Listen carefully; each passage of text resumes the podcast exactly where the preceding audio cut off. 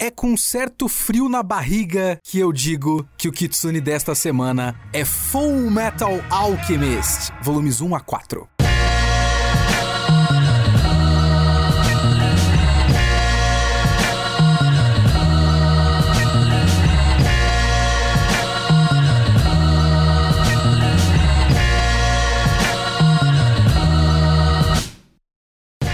Sou o Leonardo Kitsune e o Kitsune da Semana é o meu podcast semanal para eu falar do que eu quiser, do jeito que eu quiser. A ideia desse podcast é que toda semana tem uma review diferente sobre assuntos variados, seja de cinema, literatura, videogame, anime, mangá, tudo que eu tiver lido, assistido, se eu quero falar, é aqui que eu vou falar. O Kitsune da Semana é uma produção Geek Here e ele está em www.geekhere.com.br ou manda o seu e-mail direto para mim, leo.kitsune arroba geekhere.com.br. Full Metal Alchemist. Muito bem, se você acompanha o Kitsune da semana, se você me acompanha nas redes sociais, pode me seguir no Twitter, arroba leokitsune. Você deve ter ouvido eu falar várias vezes já de para que eu queria usar esse podcast. E uma das coisas que eu queria fazer era isso aqui, era rever, reler coisas que eu já tinha visto antes e testar e tudo mais. O Full Metal é um dos que eu mais queria fazer aqui no podcast porque por muitos anos eu coloquei ele como o meu mangá favorito. Eu quero testar, eu quero saber se eu ainda acho ele tudo isso, porque por muito tempo eu basicamente não via nenhum defeito em Full Metal Alchemist. Eu colocava basicamente duas coisas que eu não gostava muito. Tem um capítulo que eu acho meio inútil no começo, que eu vou falar dele aqui nesse podcast, porque é realmente do começo do mangá. E os homúnculos, eu nunca gostei dos homúnculos, eu sempre achei uma parte meio fraca da história. E eu queria reler o mangá. Eu tava aqui pensando o que, que eu faria, e eu vou falar aqui quais eram as possibilidades, vocês vão ficar muito bravos comigo, porque eu tava pensando se ou eu lia o mangá de novo, ou eu assistia o Brotherhood. Porque como eu já li o mangá, eu nunca terminei nenhum anime de Fullmetal Alchemist. Eu não assisti o anime de 2003, apesar de eu saber o que acontece no final diferente, o final filler. E eu nunca assisti o Brotherhood, porque eu lembro de ter assistido metade do anime antigo e eu adorava, achava muito bom. E depois eu fui ver o Brotherhood quando começou a sair em 2009. E todo mundo sabe que o começo do Brotherhood ele é meio apressadão, né? Ele tá meio que correndo para chegar na parte que o outro anime não tinha feito. E eu achei esse começo ruinzinho no Brotherhood. E eu deixei pra lá, porque eu já tinha lido o mangá e eu tinha visto que ia ser uma adaptação fiel, tirando aqueles primeiros episódios, acho que um, dois episódios no começo que são originais. E eu falei, ah,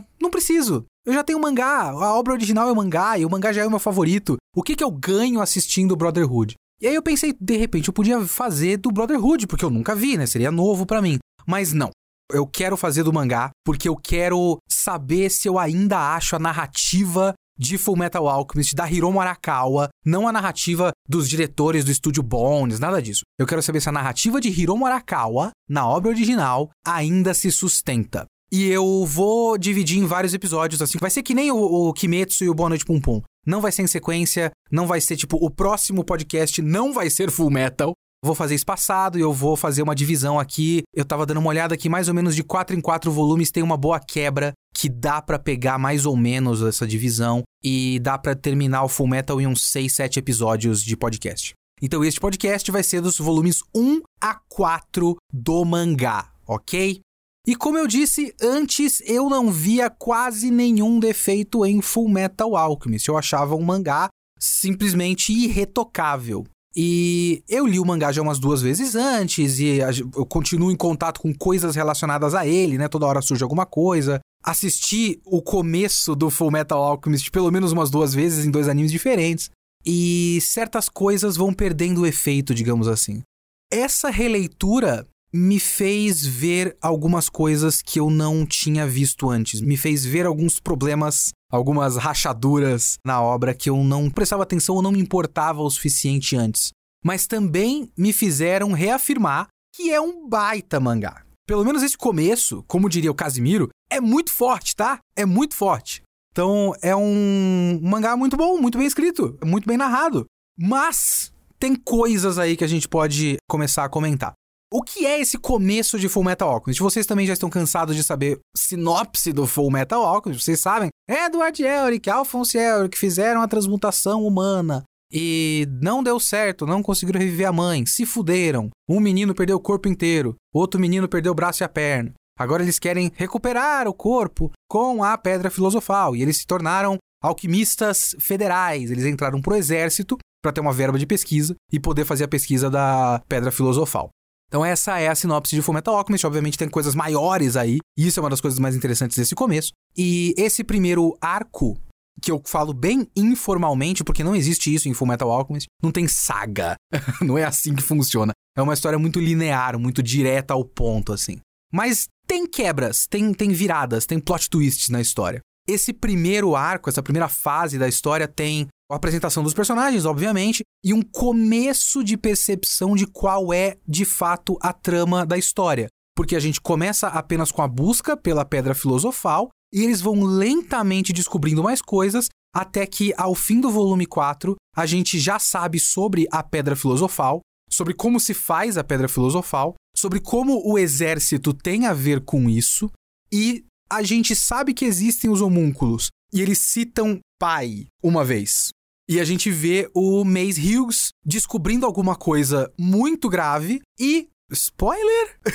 a essa altura, o mangá acabou de completar 20 anos. Todo mundo sabe disso. Spoiler: o Hughes é assassinado mais ou menos no meio do volume 4, então a gente tem essa virada. Tem grandes descobertas, várias respostas que abrem várias outras perguntas, e esse é o ponto que a gente para nesse podcast.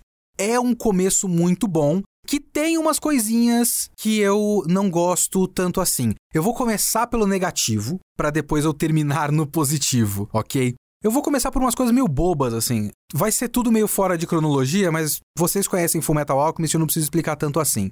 Começando por uma reclamação muito bobinha. Vocês lembram da Cheska? A Cheska é aquela personagem que é a bibliotecária da biblioteca do exército. Ela é a personagem que tem a memória fotográfica e ela reescreve os livros de cabeça e tudo mais. Isso era uma coisa que eu já não gostava muito antes. A personagem ter esse negócio de, ah, eu li uma vez e eu memorizei e eu posso reescrever para vocês. Eu sempre achei meio bobo. Mas eu acho que esse trecho todo é um dos trechos mais desnecessariamente convolutos e rocambolescos que tem em toda a narrativa do Fullmetal Alchemist. Porque, no começo, pelo menos, né? Eu tenho que reler o resto. Porque, assim, como eu disse, a narrativa do Fullmetal Alchemist é muito linear e muito corretinha. Ele tem uma sensação de causa e consequência muito forte. Eles fazem alguma coisa que causa a próxima coisa, que causa a próxima coisa. E é tudo muito lógico, é tudo muito bem encadeado, é muito bem escrito são personagens muito bem formados que tomam atitudes que têm sentido dentro de suas personalidades e essas atitudes têm consequências. E é tudo isso é muito muito bom, muito bem escrito. E aí você tem um trecho como esse que é muito desnecessariamente complicado. Porque o que, que acontece naquele ponto? O Edward conhece aquele doutor Marco, que era o cara que estava desenvolvendo as pedras filosofais falsas do começo do mangá, e ele tinha deixado a fórmula na biblioteca do exército. O cara passa essa localização pro Edward, mas a Luxúria tava atrás do, do Edward também. A Luxúria vai atrás do Marco e pega essa informação também. Como o Edward estava indo consertar o braço dele, ele estava indo para Resembu, lá onde ele nasceu. A Luxúria volta para a cidade central. Cidade central? Cidade do leste. Acho que é a cidade central. Ela volta para a cidade e destrói a biblioteca.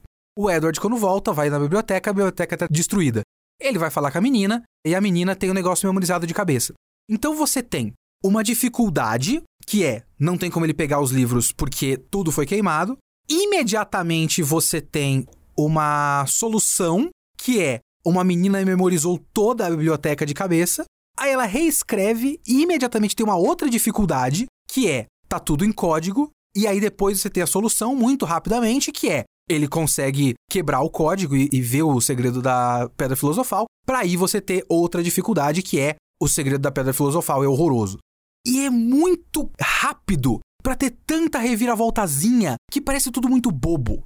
Se cortasse essa personagem e cortasse o encontro da luxúria com o Dr. Marco, você teria quase o mesmo efeito sem passos desnecessários. Você teria só o Edward chegando na biblioteca, achando o livro quebrando o código e vendo que o ingrediente são os seres humanos.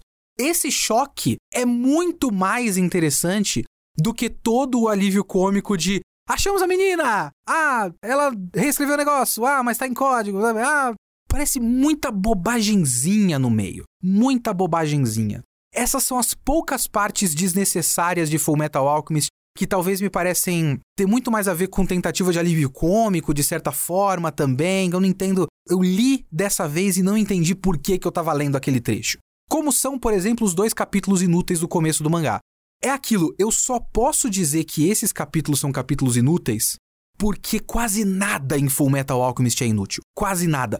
Os capítulos do começo, que são do padre, eles parecem só uma introdução, mas eles já fazem parte da trama muito fortemente. Mas o primeiro volume tem quatro capítulos. Era um mangá mensal, né? Os capítulos são longos, são 50 páginas cada. Você tem quatro capítulos, dá 200 páginas.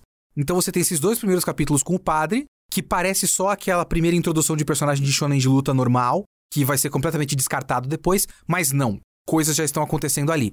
Aí depois você tem duas, duas coisas meio bobagenzinha, que é o da Vila dos Mineiros e o do trem. O do trem, ele tem uma função primária, que é introduzir o, o resto do núcleo do exército. O Roy Mustang, a Risa Hokai, esse pessoal ele é introduzido nesse episódio, nesse capítulo. Então, beleza. Tipo, é uma luta num trem. É engraçado, tem coisas ali que eu acho engraçadas, tem cenas boas e a Hiro Marakawa é uma ótima quadrinista, né? Então a ação é uma ação muito bem contada na narrativa visual. Ela consegue fazer quadros muito claros, de fácil entendimento. Então a ação é muito fluida, toda a leitura é muito fluida. Então não é um capítulo chato. É só um capítulo que depois você percebe o todo da narrativa de Fullmetal Alchemist e pensa, esse capítulo aqui, tanto faz. O cara que é o terrorista com o, o braço mecânico não quer dizer muita coisa pro resto da história, é só um cara. O capítulo do pessoal das minas, ele tem uma outra função secundária que é uma primeira vez que é mostrado que o exército não é uma instituição boa. O exército tem pessoas corruptas. Eu sei que o personagem que aparece lá, que eu esqueci o nome, que é o cara do exército, esse cara volta depois. Eu lembro que ele volta, ele tem a ver com o pessoal de Xing, se eu não me engano. Ele anda com o Scar. É um negócio assim, não é? É uma doideira toda. Mas é um personagem qualquer, um personagem que eu nunca gostei. Ele vai voltar depois, beleza. O personagem vai ser recuperado.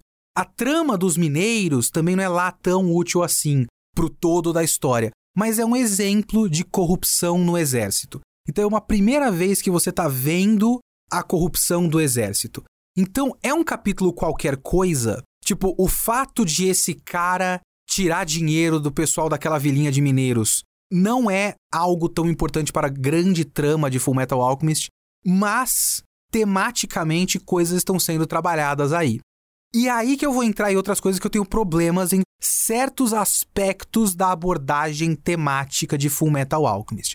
Porque vamos lá, existem coisas muito claras assim de nível superficial, e quando eu digo superficial, não é fútil, não é artificial, não é bobo, é só coisas que você percebe logo de cara. A questão da troca equivalente é muito forte tematicamente em Full Metal Alchemist a questão da ideia de causas e consequências e atitudes que você toma que podem voltar contra você, que se conecta com a temática da própria alquimia. Então tem toda uma ideia de o quanto o Edward e o Alphonse, eles conseguem tudo pelo esforço deles, quanto mais eles se esforçam, mais resultados eles conseguem, mas mesmo os resultados têm consequências. O problema que eles estão tentando solucionar é um problema que eles mesmos causaram para si mesmos, quando eles tentaram reviver a mãe deles. Que inclusive é uma coisa muito curiosa, são quatro volumes e não teve até agora a cena da transmutação humana. E eu gosto muito disso. É uma construção lenta, você sabe, porque tem, tipo, pequenos flashes em, em flashbacks muito curtos, tipo, um vulto do corpo da mãe dele e tal, a cena deles com a, o círculo de transmutação, mas o flashback total a gente não tem até agora. Só que você sabe o que aconteceu. Você já sente a dor dos moleques mas ele tá tentando levar você a ficar na expectativa para ver a cena, para a dor ser maior depois. Então é uma narrativa muito boa nesse sentido. E as ideias já estão lá, as ideias de causa e consequência já estão lá. Isso é ótimo, isso já está sendo trabalhado muito claramente. Mas aí a gente tem que entrar nas questões mais cabeludas de Fullmetal Alchemist, e essas questões cabeludas eu acho que tem um cuidado que às vezes acaba escapando algumas coisinhas estranhas aqui e ali porque é muito difícil de escapar disso. Eu estava falando, por exemplo, da questão do exército, da questão da corrupção do exército. E existem muitos debates sobre a questão do militarismo em Full Metal Alchemist. E se o Full Metal Alchemist é pró-militarismo ou não. Sempre tem umas discussão muito boba, o tipo de discussão que o pessoal começa a levantar quando quer defender o Shingeki no Kyojin, Vocês já viram esses papo bobo na internet, não viram? É muito complicado de lidar porque tem um personagem chamado Führer em Full Metal Alchemist. Então, Full Metal Alchemist é um mangá de nazista. Não é assim, né? As pessoas nivelam todas as discussões por baixo e a gente vai perdendo todo tipo de nuance. Full Metal Alchemist não é um mangá pró-militarismo. Mas. mas. Asterisco, vírgula. Mas. Existem questões, existem problemas. Porque parte da construção desses quatro volumes é para mostrar que existem coisas muito ruins acontecendo para começo de conversa e o exército está envolvido. Isso é um ponto. O outro ponto é o genocídio de Ishbal. O genocídio de Ishbal não é passado como uma coisa boa em nenhum momento. A gente tem o personagem do Scar. O personagem do Scar é muito importante. Ele chega como um antagonista, mas a gente já percebe muito rapidamente que ele é um antagonista e uma vítima.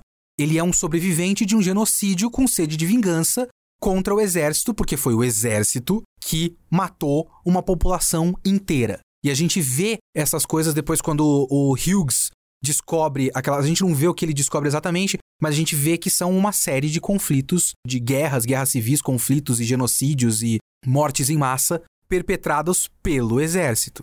A gente não sabe exatamente o que ele descobriu nesse ponto, depois a gente vai descobrir o que, que ele descobriu, o padrão nesses genocídios, mas uma coisa que a gente já sabe é o exército está propositalmente ou causando, fazendo com que guerras aconteçam ou usando alquimistas como armas em genocídios, em limpezas étnicas. No caso de Ishbal, é uma limpeza étnica.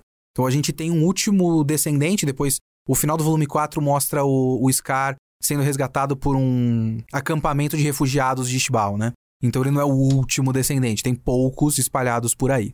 Mas, enfim, são refugiados, os únicos sobreviventes de uma etnia inteira que foi apagada.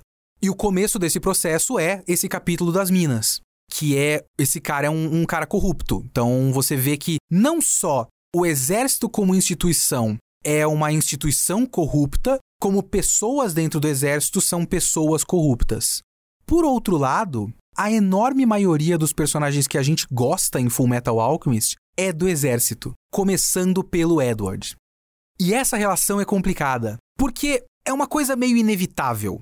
Eu não tô nem dizendo que. Eu não sei se eu consigo dizer que é um defeito, mas eu acho que se parte da intenção é mostrar. E eu não estou dizendo que Fullmetal Alchemist está querendo mostrar que exércitos, o militarismo no nosso mundo real como um todo é inerentemente corrupto. A gente pode tirar essa conclusão a partir de Fullmetal Alchemist e, com certeza, uma conclusão que eu acho saudável a gente tirar, porque, de fato, pau no cu dos milico. Mas é complicado de lidar porque como essa história quer contar uma história de dentro para fora, quer estar perto de quem tá fazendo a coisa errada, pra gente ver a coisa acontecendo de perto e não de fora, ela precisa criar personagens militares simpáticos. O Roy e todo o núcleo do Roy, da Risa e tudo mais, eu adoro esses personagens. Eu adoro o Roy, eu adoro a Risa. Tem, sei lá, os capítulos extras. Eu não sei se é o volume 3 ou o volume 4 que tem um capítulo extra chamado Cão do Exército, que é quando aparece o cachorrinho, o Black Hayate. E tem todo aquele capítulo deles acharam o cachorro e ela adota o cachorro e tudo mais. A Risa é uma personagem que eu adoro. O Mace Hughes é um cara super legal. O próprio Edward é um cara super legal. O Edward tem ainda um asterisco que é. Aliás, ele é super legal, eu vou falar disso daqui a pouco, mas enfim. Tem um asterisco nele que é: ele tá no exército para se aproveitar dos recursos, ele faz questão de não usar o uniforme. Então, se o nosso personagem principal usasse o uniforme o tempo todo, seria ainda mais difícil de a gente dissociar as coisas. Então, ele não usa o uniforme, ele só se aproveita dos recursos, ele não gosta de ser chamado de cão do exército. E tem essa alcunha, né, do cão do exército e de como ninguém gosta dos militares em lugar nenhum, praticamente. O jogo é complicado. O mangá tenta dizer o tempo todo que o exército é um dos vilões, a instituição militar é parte dos vilões, ao mesmo tempo que a gente gosta de muitos militares na história. E é um jogo complicado de jogar que não é solucionado. Eu, pelo menos nesse começo, não existe uma solução por enquanto. Então, fica uma sensação meio ruim. Se você se importa com isso. Aí que tá, você pode simplesmente não se importar com nada disso. Mas eu lendo agora, eu fiquei muito pensando nisso. Eu fiquei tipo, tá certo que é, é muito do que eu tava falando numa leitura de e-mail do podcast passado, que é meio que você tentar aplicar um teste pra história e ver se ela passa ou não. E eu não sei até que ponto é saudável aplicar esse teste na minha crítica. Mas é uma coisa que eu inevitavelmente tô fazendo. Eu tô lendo e tô pensando como é o retrato do exército em Full Metal Alchemist. E ele é dúbio. Ele é negativo com pontos positivos. É tipo, sabe quando você tem uma história sobre como, sei lá, o final do Game of Thrones. A instituição da monarquia não é boa por princípio, mas pode ser boa se você tiver um rei bom. É tipo isso. O exército não é ruim, mas se você tiver um comandante em chefe do exército que seja bom, por exemplo, como o Roy Mustang quer ser, aí talvez seja bom. E aí é estranho, é esquisito. Mas uma outra coisa que eu acho muito mais interessante do que esse papo é o retrato do Edward. Porque o retrato do Edward, ele é mais complexo do que eu acho que a nossa leitura histórica dele faz parecer. O que eu quero dizer com isso? A gente conhece o Edward naquele capítulo. Eu tô falando mais do Edward porque o Alphonse ele é, sei lá, 100% bom e positivo e querido e maravilhoso. Eu adoro o Alphonse. É, o Alphonse é um personagem maravilhoso, super simpático. Ele resgata gatinhos e coloca na armadura. É lindo, é maravilhoso. Eu adoro o design da armadura dele. É foda demais. Eu gosto muito. Fazer o quê? Nunca vai deixar de ser bom. É simplesmente maravilhoso. Não tenho nenhuma ressalva quanto ao Alphonse. O Edward, a gente conhece onde? A gente conhece no capítulo do padre. E, para começo de conversa, uma coisa que eu fiquei pensando quando eu comecei a reler é que é lógico que eu ia gostar de Full Metal Alchemist.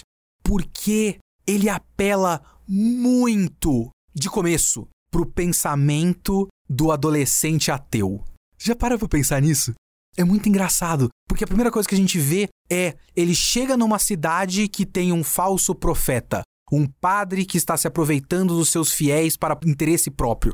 Isso é um assunto que o Leonardo de 15 anos atrás era muito interessado. O Leonardo que se orgulhava muito de ser ateu. Eu já fui assim, eu já fui bobo, né? Eu me orgulhava muito de ser ateu. Hoje eu só sou ateu e foda-se. Segue a vida, não preciso ficar debatendo isso. Mas eu achava que a pior coisa que existia, que eu não estava errado nesse sentido, era a religião organizada. E aí você tem um personagem que chega e começa a falar da ciência como algo muito mais importante e muito mais correto do que a religião. E aí tem aquela cena que ele está sentado no banquinho da igreja falando os componentes químicos do corpo humano e tudo mais. E essa cena é muito interessante, porque hoje, para mim, na minha leitura, a leitura que a gente tem que ter do Edward nessa cena não é positiva. E a leitura de todas as atitudes do Edward em relação principalmente a Rose, aquela menina do começo da história que tá querendo reviver o namorado dela através do pai Cornelo, toda a atitude dele com essa menina é muito babaca. Porque o Edward começa a história muito babaca. Ele é um babaca simpático, um babaca que a gente gosta. E também um babaca que tem um mínimo de autocrítica porque a gente sabe que ele tá tentando desfazer uma cagada que ele fez. E ele sabe que ele fez. Mas ele chega e ele faz, ah, porque na verdade não dá para reviver o ser humano, porque o ser humano são componentes químicos e não existe nada de sobrenatural, blá blá blá blá blá blá. E ele tá sendo babaca com a menina. Só que essa cena, ela é muito forte, ela é muito estilosa até. Ela é muito icônica. E eu tenho a sensação que a gente já reviu essa cena tantas vezes que ela já perdeu tantas camadas de nuance dentro da história de Fullmetal Alchemist e a gente só ficou com o significado de superfície, que é o quanto o Edward está certo sobre como as pessoas são apenas um amontoado de componentes químicos. Então a gente não vê coletivamente o Edward como babaca, a gente vê que ele está muito certo. E eu fico pensando o quanto isso não é um problema dessa história também, da narrativa da história. Mas isso é aquele tipo de coisa que é difícil de escapar. Porque existe um jogo muito complicado de histórias que tentam mostrar os seus personagens como pessoas com defeito, pessoas que você não tem que gostar totalmente. E Fumeto nem é tanto isso assim. Só que você também precisa gostar da história, você precisa gostar do, do que você está assistindo. Então, o que são defeitos acaba virando qualidades, porque tudo é muito estiloso e cool e legal e divertido, e você perde a camada de problema. Sei lá, o House, sabe, o Dr. House? Que na verdade ele é um babaca do caralho, ele é arrogante, ele é um filho da puta, na maior parte do tempo. Só que ele é um filho da puta de um jeito tão legal. E o Hugh Laurie é um ator tão bom que é meio inevitável você achar ele demais, você achar ele o máximo. Só que você não tem que gostar dele. ele é um cara que você vai simpatizando em vários momentos, só que você não tem que gostar dele. Só que, né, é tudo muito da hora, porque é tudo muito bem feito, sabe? O ator é ótimo. Então você vai adorar ver o cara. E você perde a camada da problemática da coisa. Essa é uma cena que eu acho que perde-se um pouco dessa problemática. Principalmente para mim, uma cena ao final desse primeiro arco, desses primeiros dois capítulos, que é a cena em que o Edward fala pra menina que ela tem é, dois braços e duas pernas, ela pode se erguer sozinha. E essa cena é absurdamente babaca da parte do Edward. Porque veja bem, essa menina tinha uma fé, ela tinha no que se apoiar, ela acreditava em uma coisa. Ele foi lá e destruiu toda a base do que ainda mantinha essa menina de pé, do que ainda mantinha essa menina com energia para seguir em frente. Era isso que motivava essa menina. Era uma crença falsa, ou melhor, era uma crença em algo falso? Sim, era um problema. Ela tinha que perceber a verdade porque ela ia se fuder em alguma hora. Mas o Edward foi lá, destruiu tudo isso e caiu fora. E ele vê os problemas dele como muito maiores do que os dela. Porque ele não tem dois braços e duas pernas. Então ele olha para ela e fala: Você tem dois braços e duas pernas, você pode se virar sozinha. Num momento de extrema fragilidade dela. E eu acho que existe um esforço do mangá para mostrar que sim, o Edward tá sendo meio babaca. Tipo, tem um quadro do Edward andando de costas e falando essa frase, e do lado tem um quadro da menina aos prantos gritando pro céu de desespero. Então, pelo menos, não é uma cena onde ele fala essa frase de efeito e dá um clique, porque em outras histórias seria assim, né? Histórias pior escritas do que essa, seria assim. Ele ia falar essa frase de efeito, ia dar um clique na menina e ia solucionar todos os problemas psicológicos dela. Tipo Kimetsu no Yaiba, que o Tanjiro fala uma frase de efeito e ele basicamente resolve todos os traumas psicológicos da pessoa em duas linhas. Fullmetal não é assim. Fullmetal faz a frase de efeito e do lado a menina tá chorando e ela tá desesperada. E fora que depois disso, o Edward faz esse negócio e ele mais ajuda os vilões do que outra coisa. E ele ajuda a deflagrar mais um conflito, mais uma guerra civil com morte a dar com pau. E ele não tá nem aí, ele não tá vendo isso acontecer. A gente vai vendo pelas rebarbas da história. Isso é muito interessante. Então, as consequências da arrogância do Edward são mostradas pelo mangá, ao mesmo tempo em que é uma frase de efeito muito legal você tem dois braços e duas pernas, você consegue seguir em frente e achar a solução sozinha, ou, obviamente, a frase de efeito é muito melhor do que eu falei agora, eu tô parafraseando, é uma frase de efeito muito da hora. Então, faz parecer com que o Edward esteja certo. E eu acho que fez com que a gente, coletivamente, no nosso imaginário popular coletivo, fizesse parecer com que essa cena fosse o Edward estando certo. Porque ele faz a frase de efeito, vira e sai em direção ao horizonte sendo que não. Então, o jogo é muito complicado de se fazer. Eu acho isso interessante até, como narrativa. Mas eu fico me perguntando até que ponto o efeito desejado foi alcançado. E se ele não foi alcançado, até que ponto não é culpa da mangaka. Então são coisas que eu fiquei pensando enquanto eu lia. Que eu não sei também se é só consequência de eu já ter visto esse começo dessa história diversas e milhares de vezes. E aí eu vou chegar, meus amigos, a única piada dos fãs de Full Metal Alchemist. A porra da menina cachorro. O capítulo do Show Tucker. E aí, eu não sei. Eu não sei se é só porque a internet esgotou todo o efeito que essa cena pudesse ter, mas eu achei essa parte ruim. Primeiro que eu não lembrava que isso era só um capítulo. Não sei se vocês já lembram disso, mas toda a trama do Show Tucker é resolvida em 50 páginas. Um quarto de um volume eu achava que era um pouco melhor construído. Depois disso tem o Scar, e o Scar vai lá e mata o Show Tucker, então estende-se um pouco mais, porque também é a introdução do Scar. Então, de certa forma, talvez seja. Aí agora eu fico pensando nisso. Eu não sei se foi a gente que superestimou a importância dessa parte, e aí agora eu tô vendo que ela tinha uma função muito menor, intencionalmente, do que a gente dá para esse trecho. Porque no fim das contas, esse é mais um trecho que mostra que o exército faz com que essas coisas aconteçam. A pressão do exército faz com que esse cara tome esse tipo de atitude e com que a pesquisa dele se torne uma coisa tóxica. Porque a pesquisa dele não está sendo empregada em troll de, em troll em prol de algo positivo. Então, inevitavelmente, ele cria um monstro. Porque é isso que o exército e o militarismo faz. Fazer com que a ciência vire uma arma. Então ele tem essa pequena função e tem a função de introduzir o Scar. De fazer com que a primeira morte que a gente vê o Scar causando, né? O primeiro assassinato do Scar que a gente vê na história é um assassinato que o Scar meio que tá muito certo. O Scar vai lá e sacrifica a menina, que virou uma quimera, e mata o cara que é um filho da puta de marca maior, um dos maiores filhos da puta da história dos mangás. Então o Scar tá meio certo. Então a gente já vê, assim, o framing do Scar é esse. Então talvez a função seja muito menor do que esse grande momento icônico dos mangás. Só que ele virou esse grande momento icônico dos mangás. E eu achei que era melhor construído, mas é tudo meio apressado. Tipo, o Edward chega pra ver se ele não consegue aprender um pouco mais com esse cara, e ele conhece a menina, e tem algumas páginas dele brincando com a menina e com o cachorro, e é tudo muito breve. E aí o cara já vai fazer a pesquisa dele porque tem a pressão do exército, e ele faz a, o experimento com a Nina e com o cachorro enquanto o Edward tá na casa dele. E não tem nem, sei lá, um diálogo dele tentando se livrar do Edward para fazer a pesquisa. E aí o Edward chega correndo depois de ele ser dispensado pelo cara. Não, tipo, o Edward tá meio que, sei lá, logo ali, sabe? E o cara chama o Edward pra ver.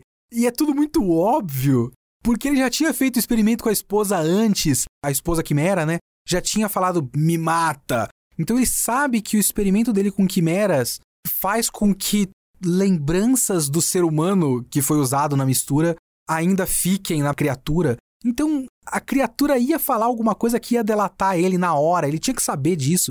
Por que, que esse cara faz o experimento enquanto o Edward está na sala e ele chama: Ô oh, Edward, vem aqui, vem ver a minha filha que eu transformei num cachorro? É tudo muito apressado. Eu achei que fosse mais forte. Não me causou nada. Não me causou nenhum choque. Aí eu não sei. Com certeza tem o efeito de o Twitter, o Facebook, os otakus de internet já minaram qualquer choque que eu pudesse ter nesse trecho que eu faz 10 anos que eu vejo piada com isso.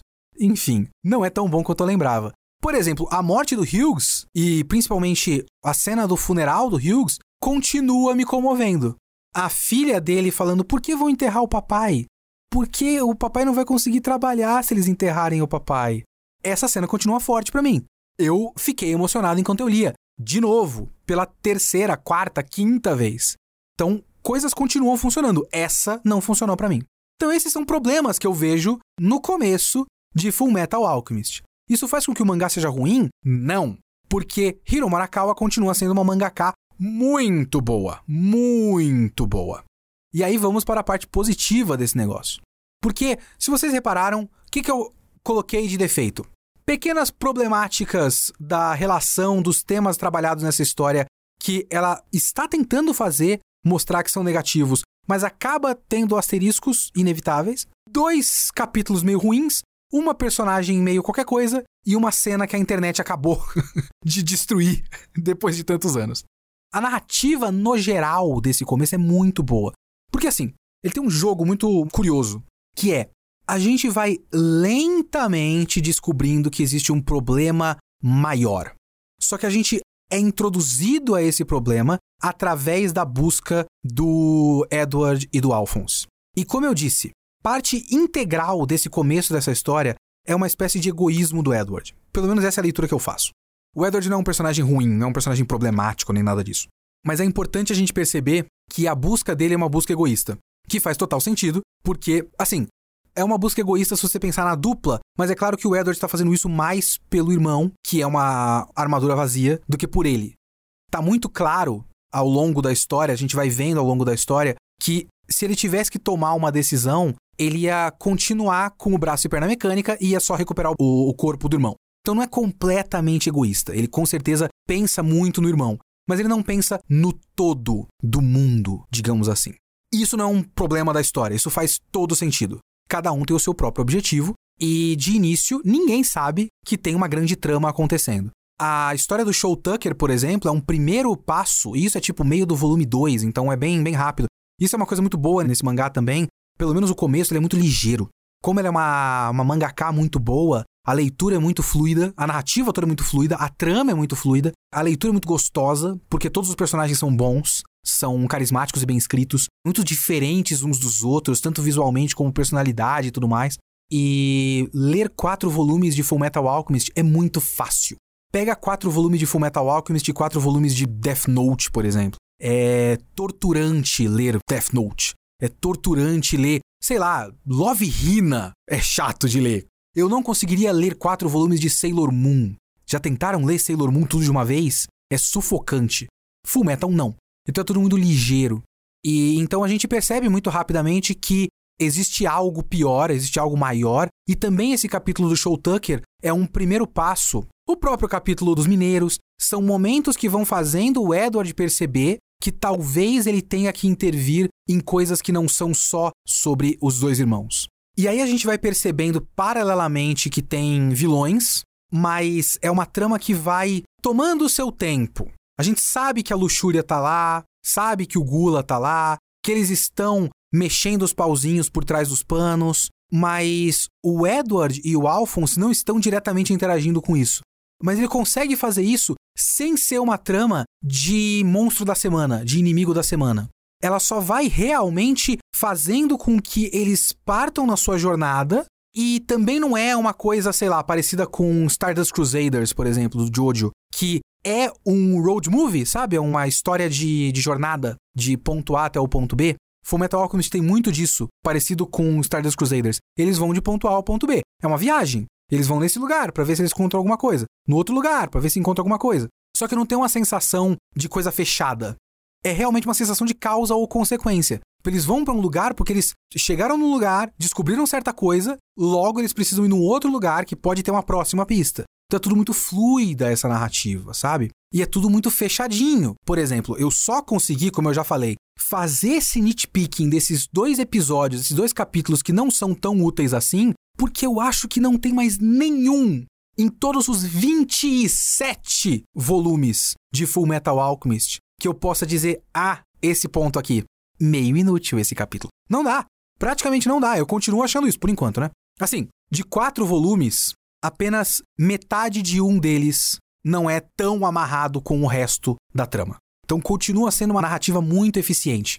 Mesmo os momentos de pausa. Por exemplo, eles se fodem todos lá no arco do Scar, na primeira aparição do Scar, e eles vão para Rezenbull para recuperar as próteses mecânicas do Edward, porque aí ele consegue recuperar a armadura do Alphonse.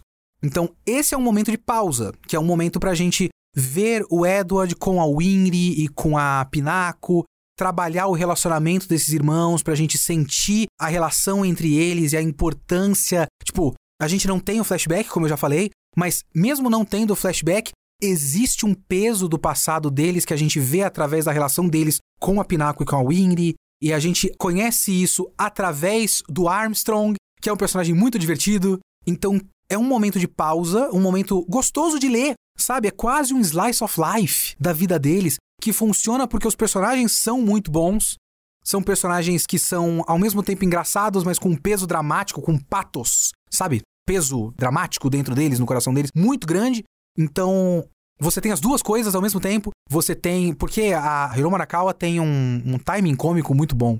É tudo muito engraçado, muito gostosinho de ler e também muito dramaticamente pesado e que também serve para tirar eles de cena naquele momento para que a luxúria fizesse o um negócio que criaria uma outra dificuldade. Que aí essa dificuldade é meio boba, como eu já comentei antes, mas enfim, tem essa função. Não é só vamos ver esses personagens em outro lugar. Não, eles estão em outro lugar, por isso outras coisas em paralelo estão acontecendo e eles estão se fudendo ao mesmo tempo em que eles estão fazendo uma coisa particular. Por exemplo, esse é o cliffhanger do final do volume 4. Eles pegam o trem e vão treinar com a mestra deles, enquanto isso merdas estão acontecendo. O Hughes foi assassinado. Eles só vão descobrir esse assassinato depois que eles voltarem desse treinamento. Então eles vão estar em outra coisa, num outro canto, e porque eles estão em outro canto, eles não conseguem impedir que coisas ruins aconteçam em paralelo em outros núcleos da história. É uma narrativa muito inteligente. E mesmo que a gente não conheça a trama completamente, a história, pelo menos como eu leio Full Metal Alchemist, ela é uma história que tem muitos mistérios, ela trabalha muito com esses mistérios, mas ela não se apoia nos mistérios. Porque tem histórias, e eu vou citar mais uma vez aqui Shingeki no Kyojin, tem certos mangás, certas séries e tudo mais, que se apoiam no fato de que eles estão segurando uma informação específica e parece que a história não anda e que a única graça que tem lá é que alguma hora esse mistério vai ser solucionado. Full Metal Alchemist tem isso, um pouco, mas ele não se apoia apenas nesse mistério. Aliás, é mais inteligente do que isso. Não é precisamos saber o que é isso.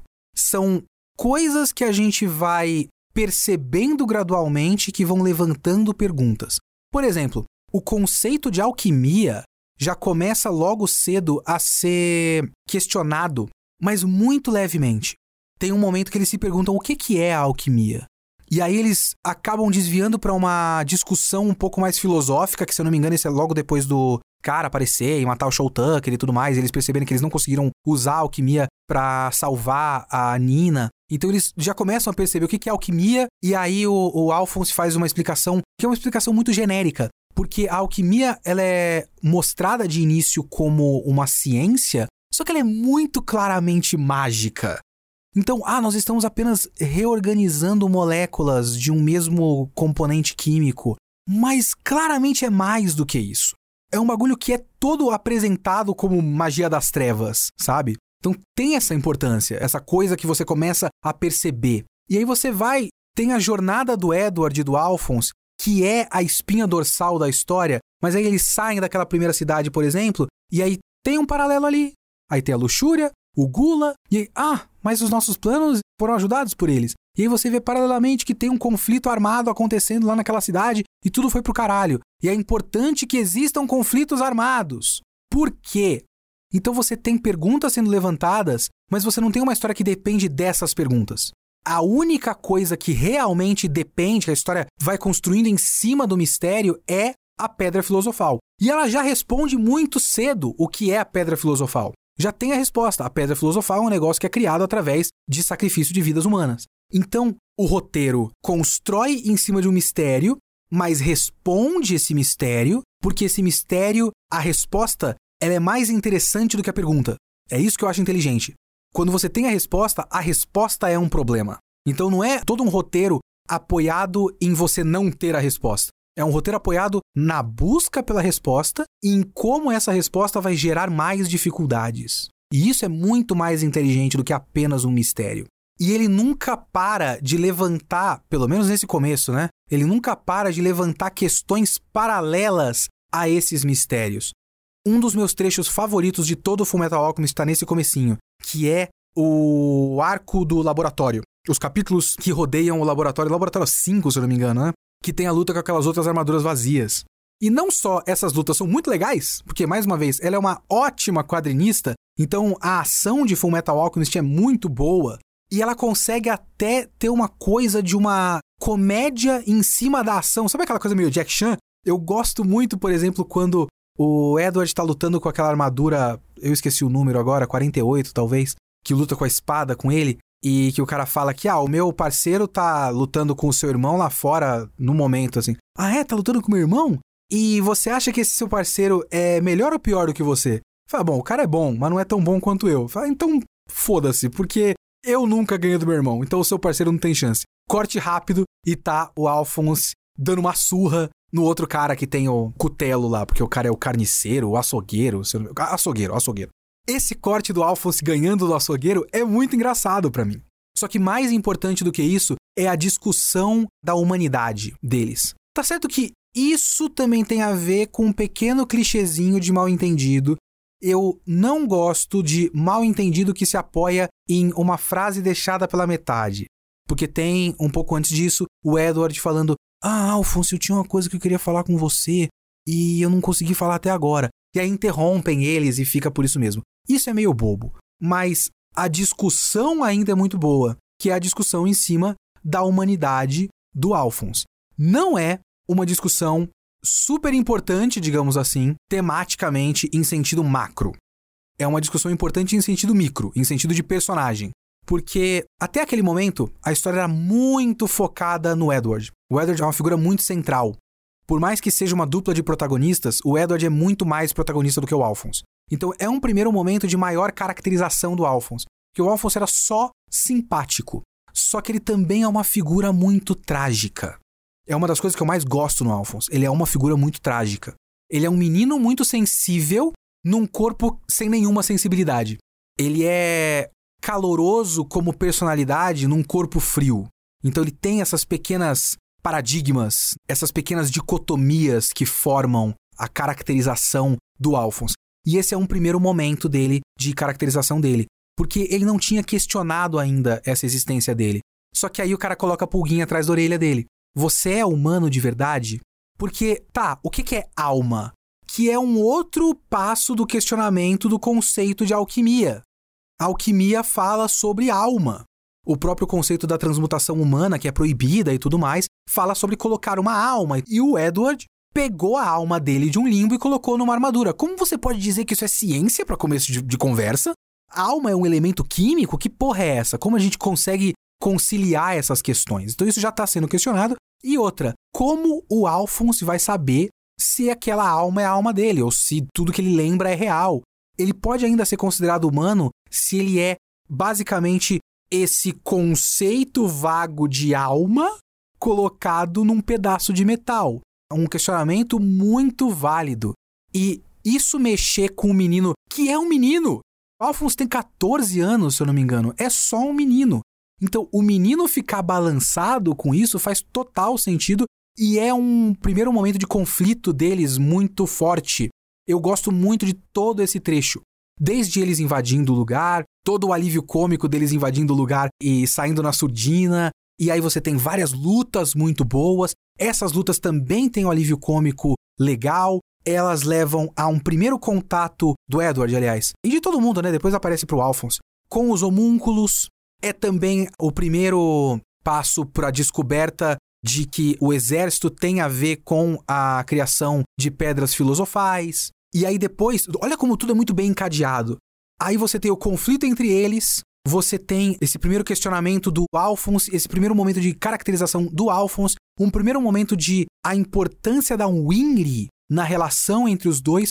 Tudo isso é muito bem encadeado nesse pequeno trecho. E também é um primeiro momento de importância do Hughes, né?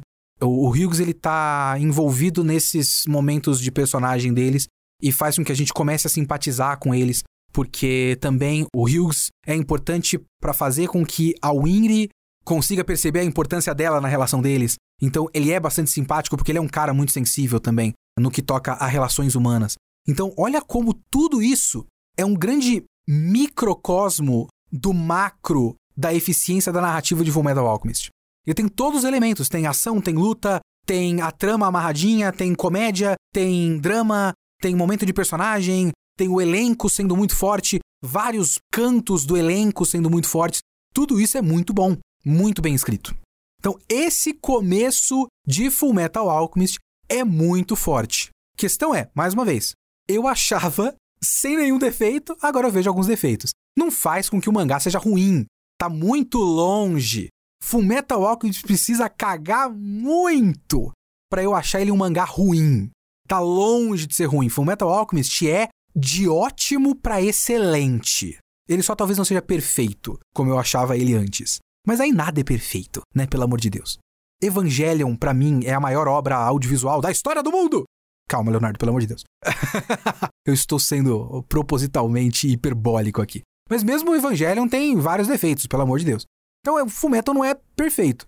Mas ele tem mais problemas do que eu achava. Mas continua ótimo. Então eu vou continuar minha jornada. É uma jornada muito fácil, porque eu vou repetir mais uma vez. Essa é uma das maiores qualidades de Fullmetal Alchemist é um mangá muito fácil de ler, muito gostoso de ler. A mulher é muito boa. Eu vou fazer o quê? Ela é muito boa. Ou ela tá particularmente inspirada em Fullmetal Alchemist e nunca mais acertou.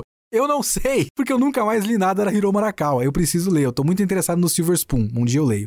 O Arslan também me interessa muito porque eu adoro fantasia medieval. Então eu quero ler esses dois mangás. Ela tem um mangá novo saindo agora, que tá no comecinho, tem tipo 4, 5 capítulos no máximo, no momento que eu tô gravando.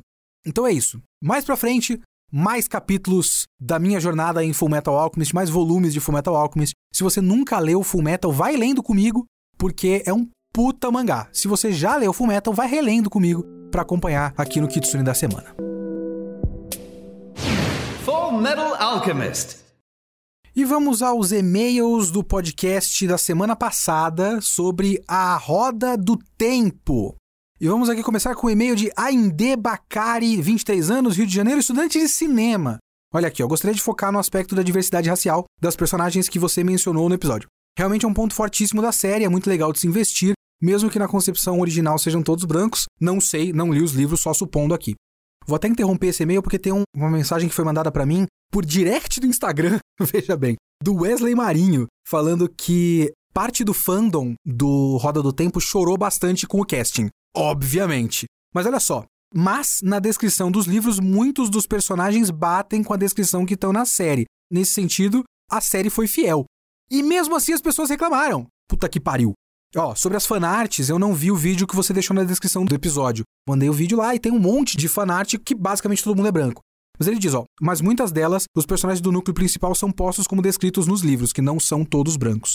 Ele fala que a Egwene, por exemplo, bate perfeitamente com a dos livros, por exemplo. Quer dizer, não tem jeito, o autor pode fazer o esforço que for, a gente lê automaticamente as coisas como branco. A Inde Bacari, aqui no, no e-mail, fala a mesma coisa. Cita uma entrevista do ator Ícaro Silva com o Porchat, que eles falam dessa questão aqui. Quando lemos um livro, por exemplo, imaginamos automaticamente a personagem como alguém branco. Aí também cita o desenho da Netflix, O Príncipe Dragão, que eu nunca vi, que também tem uma diversidade étnica muito grande, também casais de várias orientações sexuais diferentes que também é o tipo de coisa que uma boa parte, os mesmos de sempre, sempre choram quando tem. E aí fala aqui, ó, para não deixar de citar, até mesmo Sense8 das irmãs Wachowski, que possuía um elenco super diverso, quando precisou de um protagonista, foi o homem branco num relacionamento heterossexual. Eu vi um episódio só do Sense8 achei bem ruim, na verdade. Mas a série abre com duas lésbicas transando com um dildo gigante. Abre com uma tomada de um dildo pingando mas o protagonista tem que ser branco heterossexual. Então é um, é um bagulho muito forte, muito complicado, né? De acordo com a Inde Bakari aqui, que eu não vi a série, não lembro se o protagonista é branco heterossexual, que eu não lembro de nenhum personagem. E tem um e-mail aqui do Pedro Henrique, a.k.a. Piada Interna, o apelido dele. Falo da Bahia, obrigado. Gente, digam de onde vocês são, a idade de vocês, referências pessoais, pessoas. Não precisa de um nome completo. Eu não quero CPF de vocês. Eu só quero saber de onde vocês estão falando. Obrigado, Pedro Henrique. Falo da Bahia e escrevo para relatar a minha experiência com a Roda do Tempo, pois fiz o exato oposto que você. Eu não vi a série, eu li apenas o primeiro livro da saga, O Olho do Mundo. Curiosamente, chegamos a um ponto em comum, de que a Roda do Tempo é chato pra caralho. Sempre tive interesse na saga literária, pois o meu autor favorito, Brandon Sanderson, não só é um grande fã dos livros, como após a morte do autor original, o Robert E. Jordan, com a história ainda incompleta, tremendo mal presságio considerando quantas vezes Game of Thrones foi citado nesse podcast, Brandon foi convidado para escrever os dois últimos livros da saga, evento que alavancou sua carreira. Eu não sabia que tinha sido importante para isso, mas eu citei isso aí no podcast. A conclusão que eu cheguei após a leitura de O Olho do Mundo é que, apesar de ter escrito uma das minhas obras favoritas da minha vida, ou a série Mistborn, que eu tô para ler também alguma hora, o Sanderson é dono de um tremendo mau gosto. Baseado no que foi dito do podcast, a série partilha de um problema com os livros, que é uma demora dolorosa de avançar os eventos da narrativa e um dos grupos de personagens mais desinteressantes da ficção, a maior parte do livro narra uma longa viagem na qual os personagens estão constantemente estressados e desconfiados uns dos outros. No papel, uma boa ideia, mas não tivemos tempo de nos conectar com nenhum desses personagens antes que eles entrassem numa jornada e o que resta é um grupo de pessoas sendo antipáticas umas com as outras. Durante a leitura, eu constantemente comentava com meus amigos como Lan era o personagem mais interessante do grupo, porque ele praticamente não tinha falas. Então era difícil de se irritar com ele. Na série ele fala bastante e ele é um ótimo personagem na série, porque ele é um dos personagens mais cool que tem em todo o. Assiste, assiste, Pedro, porque é da hora demais o Lang na série. A trama proposta pelo autor em si não era desinteressante, mas a perspectiva de que ele levaria 14 livros para entrar nela, enquanto assistíamos o Perrin ficar com ciúmes da Egwene por causa do latoeiro gato. Tem um, tem um mínimo disso só no olhar dos atores ali na série. Ainda bem que não é focado nisso. E isso, é claro, se conecta com o maior problema do livro, na minha opinião. As quatro crianças são as pessoas mais estúpidas do mundo. Note que eu uso a palavra crianças. É assim que todos se referem aos jovens com o potencial de se tornar o dragão no livro. Foi para mim um grande choque descobrir que todos tinham por volta de 19 anos no começo da história. Não me entenda mal. Existem pessoas de 19 anos que são burras daquele jeito, mas não deveriam existir personagens ficcionais de 19 anos burros daquele jeito. Eu vou discordar aí de você, porque personagem burro é uma coisa que tem que existir, porque nem todo mundo é inteligente. A questão é como se usa isso. Às vezes todo mundo é burro e aí a história fica ruim por causa disso, porque fica chato pra caramba. Porque é só uma série de pessoas tomando decisões idiotas.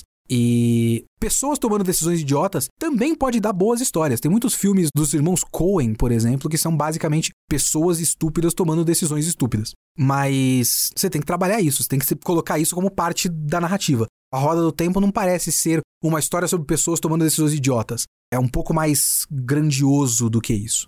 Então eu entendo o seu ponto, mas só não, não concordo no pequeninozinho do, da maneira como você colocou aqui. Aí ele continua aqui, ó. Nenhuma das crianças é particularmente interessante, mas não demora para a história cravar que nenhum deles é o dragão por A mais B. E nos resta Rand Althor, o ser humano mais chato do mundo. Como eu falei no podcast, depois de um tempo fica muito claro que todo mundo tem um conflito central relacionado com uma outra coisa mística separada, menos o Rand. Então o Rand tem que ser o dragão. Porque se uma menina pode vir a se tornar uma Aes Sedai, o outro é, sei lá, um lobisomem, ou um líder de lobos, um homem animal, o outro tá caindo pras trevas no coração dele, o Randall Thor não tem nada de sobrenatural. Ele é só um cara com uma espada e um arco e flecha. Então deve ser ele, né?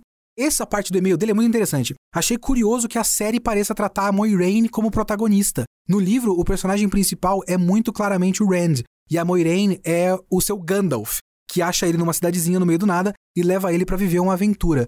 E isso é realmente interessante, porque na série fica meio claro que tem dois personagens principais, mas o roteiro faz questão, o roteiro e a direção faz questão de focar muito mais na Moiraine, o que é uma decisão muito acertada. Porque o núcleo da Moiraine, das Aes Sedai e tudo mais, é muito melhor do que o núcleo da molecada e a Rosamund Pike é uma baita atriz. E o cara que faz o Lan, eu esqueci o primeiro nome dele, mas o sobrenome é Hannay. Esqueci Christopher Hannay, Chris Hannay, não sei. Mas esse ator é também muito bom, o cara que faz o Lan. E então é uma dupla muito boa e obviamente que se a história focasse neles, sabe o que que é esse seriado? Vou fazer uma analogia meio esquisita aqui. Existe um, uma tensão, digamos assim, em Cavaleiros do Zodíaco. Eu vou chegar num ponto aqui. Cavaleiros do Zodíaco começa focando nos Cavaleiros de Bronze. É um quarteto barra quinteto, o Iki vai e volta, que são os caras que conduzem a história. Eles são personagens que são interessantes de começo, depois eles morrem como personagens depois que eles precisam, né, proteger a Atena. E aí depois chegam os Cavaleiros de Ouro. E os Cavaleiros de Ouro são muito mais legais. Não são personagens melhores porque não tem personagens bons em Cavaleiros do Zodíaco, como construção de personagens, são todos superficiais.